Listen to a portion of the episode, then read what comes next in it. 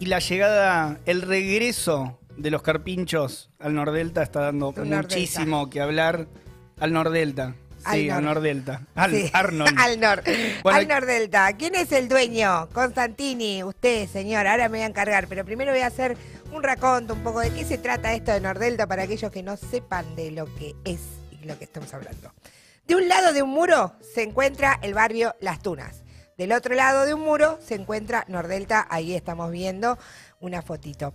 Aunque tienen la misma cantidad de habitantes, más o menos unos 30.000 cada uno, el primero se distribuye su población en 109 manzanas y los terrenos tienen una dimensión de 10 metros cuadrados, mientras el segundo es mucho más extenso y hay una división un poco más grande. El primero nunca aparece en los medios, salvo que llueva y se inunde todo el barrio, el barrio de las Tunas. El segundo lo vemos bastante más seguido, sobre todo en las revistas Cara, Gente, Hola y demás, porque vive un montón de gente rica. Incluso en la última semana fue noticia por una picada entre dos Ferraris en una avenida transitada y una fiesta clandestina de 70 personas sin barbijos y con música en vivo. Pero, ¿de dónde viene la historia de Nordelta? La historia empieza en 1972 bajo la dictadura de Lanús, donde dos empresas que ahora integran Nordelta Sociedad Anónima compran a un precio de remate 1.600 hectáreas del conurbano bonaerense, el 10% de todo el partido de Tigre. Años después, la dictadura videalista otorga los primeros perdizos para que estos empresarios hagan obra pública en todo ese territorio. Décadas más tarde, en 1992, Eduardo Dualde firma el decreto 1736 para la formación de un nuevo núcleo urbano.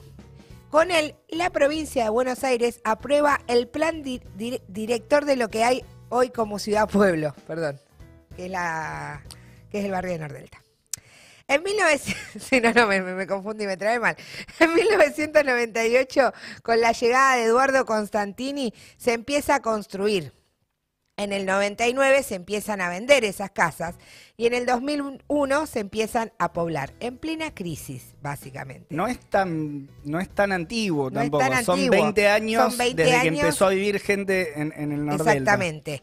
Durante la década kirchnerista y bajo el municipio masista, llegó a ser el mega emprendimiento que es hoy con 40.000 habitantes y otros 10.000 que ingresan diariamente a trabajar. Eso también fue noticia cuando las empleadas de Nordelta, eh, las, las domésticas que iban, sus, eh, o sea, los dueños de las casas no la dejaban subir a los Mm. micros porque decían que tenían olor y demás. Se conoció como la noticia del apartheid de Nordelta y trabajamos en este diario al respecto. Pero vamos a seguir hablando de Nordelta. Tiene 23 barrios que ya son comercializados. Según la propia página dice, en Nordelta podés encontrar opciones con importantes costas al lago central, con lago propio también, con cancha de golf o con salida al río Luján desde el mismo jardín de tu casa. También hay barrios exclusivos de lotes y otros condominios o de, uso apto profesional y comercial. Nordelta nació de una idea de Julián Astolfoni en 1972, quien se inspiró en las Villeneuves. Wow, no sé cómo. Villeneuves. Ahí va, gracias. El francés lo tenemos. Eh, de París y otros emprendimientos urbanísticos en Europa. Desde 1991, como dije, Eduardo Constantini dirige la firma de desarrollos inmobiliarios Consultatio, dueño del 70% de la compañía.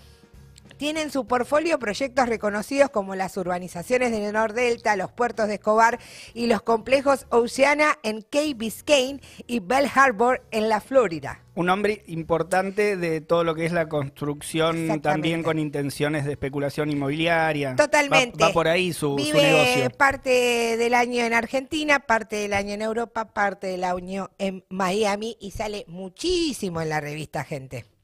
Pero uno de los barrios más caros, donde él tiene una módica casa, es en La Isla, que es uno de los más exclusivos de Nordelta, con lotes de 1.000 a 5.000 metros cuadrados, emplazados sobre el lago central con amplias vistas a su costa. Yo ahí estoy mostrando una foto para quienes nos escuchen, después pueden verla si se meten a la izquierda diario. ¿Qué hizo Eduardo Constantini el año pasado? Se casó. ¿Con quién? Con Elina Fernández. Y lo hizo el pasado 22 de febrero con una exclusiva fiesta en el Hotel Alvear, sin imaginar que unos días después la luna de miel quedaría truncada. Hasta nuevo aviso. ¿Por qué? Porque vino ¿Por la qué? ¿Qué pandemia. pasó? Vino Ah, la pandemia. Ah, Claro. no pudieron hacer la, la, la luna, de miel. Se casaron y se quedaron Claro. guardados.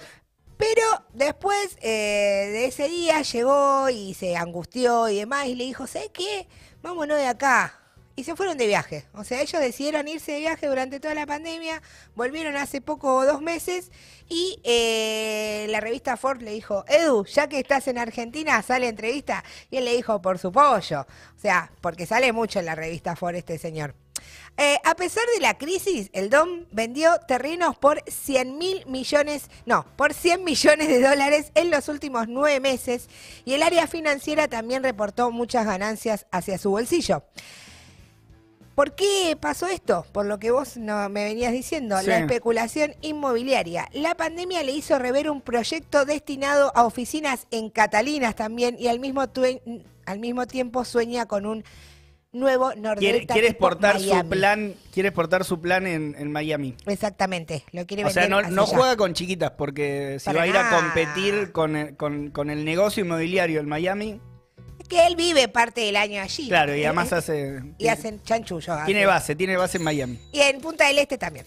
Bueno, entonces Ford le preguntó, ¿fue el mejor segundo semestre de tu historia con el real estate durante el año pasado? Y él le respondió, depende. En el lanzamiento de puertos vendimos en seis meses 120 millones porque los propietarios inversores de Nordelta, al ver el lanzamiento de otra ciudad pueblo a valores bajos, hicieron una fuerte apuesta, pero fue el último trimestre de un año y el primero de otro Bien. todos los accesos de Nordelta o sea, él tuvo una idea, dijo, vamos a hacer algo con todo lo que está pasando acá en Nordelta.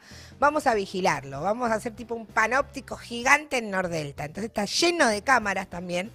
Y dicen, todos los accesos a la ciudad están vigilados por la Asociación de Vecinos de Nordelta, que es un consorcio de propietarios anónimos cuyos sueldos son pagados por Nordelta Sociedad Anónima, que luego traslada los costos a las expensas y según consta en, en una nota de la revista Locally, antes llamada Gallareta, fueron quienes empezaron a decir que las empleadas domésticas no pueden viajar en los propios colectivos. Y ahí se armó el tole tole cuando fue todo el apartheid de la Las eh, empleadas domésticas se organizaron, se hizo una agenda nacional y se destarpó la olla, porque las valientes trabajadoras domésticas destaparon cómo se vive ahí adentro, cómo los ricos siguen pensando en ellos mismos y en nadie más.